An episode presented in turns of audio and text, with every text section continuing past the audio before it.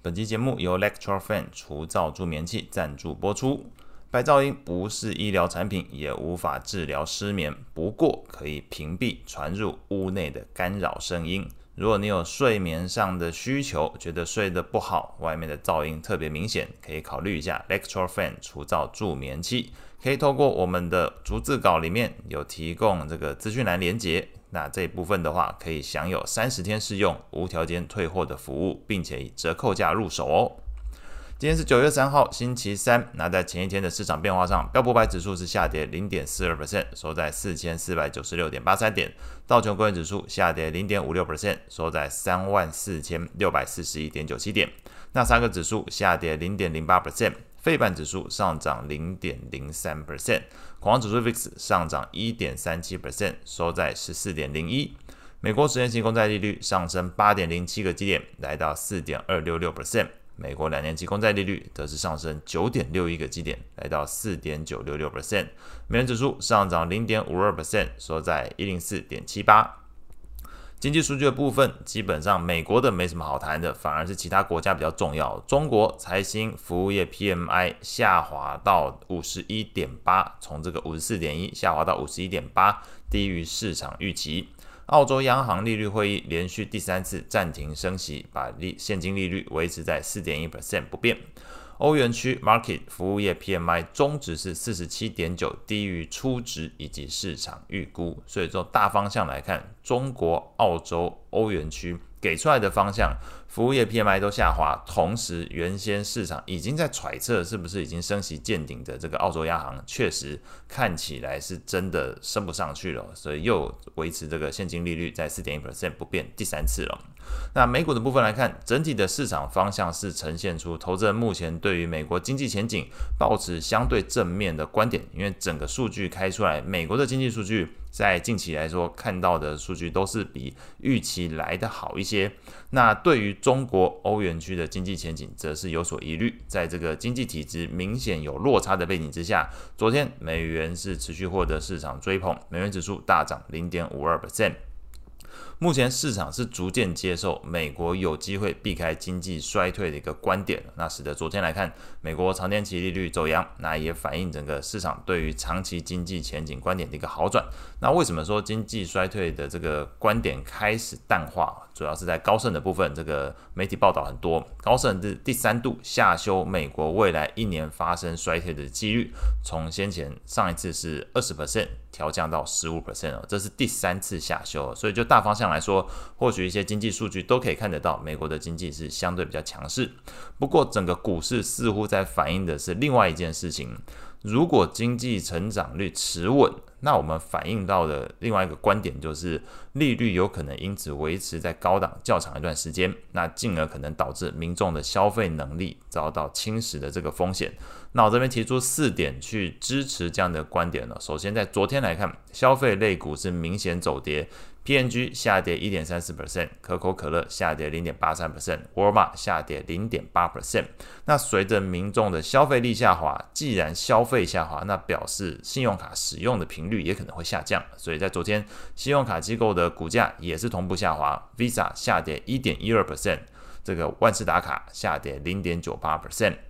那既然这个消费能力会遭到侵蚀，那甚至消费力道放缓，那是不是还有一个可能，就是违约率可能会上升的？所以银行的坏账风险也有上升的疑虑。所以昨天观察到银行股。美国银行下跌一点一四 percent，小摩下跌一点一 percent，这个股价都收黑哦。因为一般来讲，如果谈到银行股，那昨天利率上升，有一个观点是说，哎，你这个放款出去的信信贷利差，这个呃净利差应该会扩大。但是昨天来说，整个市场对金融股，美国银行还有小摩的股价都是收黑哦。那搭配到整个目前大环境背景，看起来绑桩的这个市场题材，可能都是在这个消费力道的部分。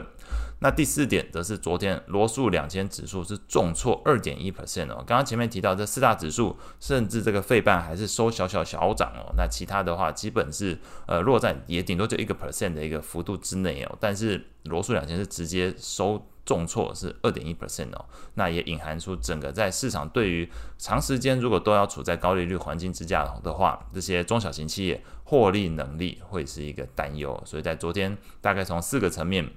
观察到这个，虽然呃媒体题材好像不太提，但是似乎整个市场目前观察的是，如果消费就持续放缓，因为你这利率可能下不来了，因为整个美国的经济体制相对比较好的话，那可能消费题材就会开始出问题哦。那这一部分接连的就是消消费啦、信用卡啦、银行的坏账啦，或者是呃这个小中小型企业这一部分。那另外一个跟市场有关的消息，在油价的部分传出，沙乌地阿拉伯还有俄罗斯都宣布延长石油减产计划到今年底。消息公布之后，油价大涨。昨天西德州原油期货大涨一点三九 percent，来到每桶八十六点七四美元，同步带动昨天能源类股走强。类股的部分，标普十一大类股里面表现最好的第一个就是能源，上涨零点五三 percent；科技类股上涨零点三六 percent；非必需消费类股上涨零点零七 percent，基本持平了。领涨类股，呃，领涨的个股是包含这个雪佛龙上涨一点三一 percent，微软上涨一点四九 percent，特斯拉上涨四点六九 percent。表现比较差的三个类股是落在材料、工业还有公用事业，跌幅都超过一点五 percent。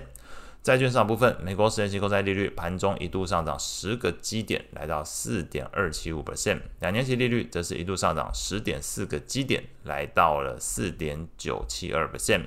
那 Fed 官员的部分发表的谈话观点不一，Fed 理事 Waller 是受访的时候表示，近期的经济数据显示通膨持续放缓，认为 Fed 不必强行采取行动。Fed 克利夫兰分行行长这个梅斯特则是认为，Fed 可能需要进一步升息，但并没有指示说升息的时间点。所以，对于九月份的呃到底会不会升息，目前大方向来讲，看起来市场还是觉得比较不会做升息的动作。那官员的谈话也是彼此呃这个矛盾哦，一个是认为不用采取行动，不用强行采取行动；另外一个则是认为需要升息，但没有说一定要这一次九月份。那市场的话，还有另外一个消息是推动整个成熟市场利率走扬的一个消息，是发生在英国，传出英国第二大城市伯明翰，因为多年来资金不足，使得收支无法平衡，市政府昨天宣布破产。那预计九月底会举行特别会议，那未来几个月也会和政府相关的单位进行谈判，寻求解决方法。这到底事情影响重不重大？从昨天英镑走势来看，哎，并没有说酿成一个黑天鹅的事件，所以昨天英镑的呃贬值的幅度也没有说比欧元来的多，所以我是用这个方向。比较快的一个方式去判断说这件事情到底有没有酿成一个黑天鹅。那同时媒体报道也没有像这么铺张的的公告出来哦，所以大方向来说这件事情可能呃后续做观察，但是大的影响力来讲似乎没有。美国的债券型 ETF 的昨天变化来说，还是受到这个利率影响比较大哦，在投资级等级的 ETF LQD 下跌零点七一 percent，高收益在 ETF 下跌零点六五 percent。外汇市场部分，那随着美债利率走扬，美元指数盘中一度上涨零点六四 percent，来到一零四点九一。那每日利差扩大，日元至呃下跌零点八六 percent，收在一四七点七三。那昨天澳洲央行的部分，前面提到第三次维持利率在四点一 percent 不变，那市场也认为这个澳洲央行果真这个升息已经见顶的一个观点。那昨天澳币是一度急跌一点五九 percent，下探到零点六三五附近。那今天会公布的经济数据，礼拜三比较重要的会是在美国的 ISM 非制造业 PMI，还有这个欧元区的零售销售，看看目前的一个情况。那此时还会公布了这个澳洲第二季的 GDP，这个上午可能就会公布了。那我们看看，如果第二季 GDP 确实很差，那真的恐怕这个升息见顶这件事情就坐实了，就是这么一个情况。那以上是今天所有内容，我们下次见。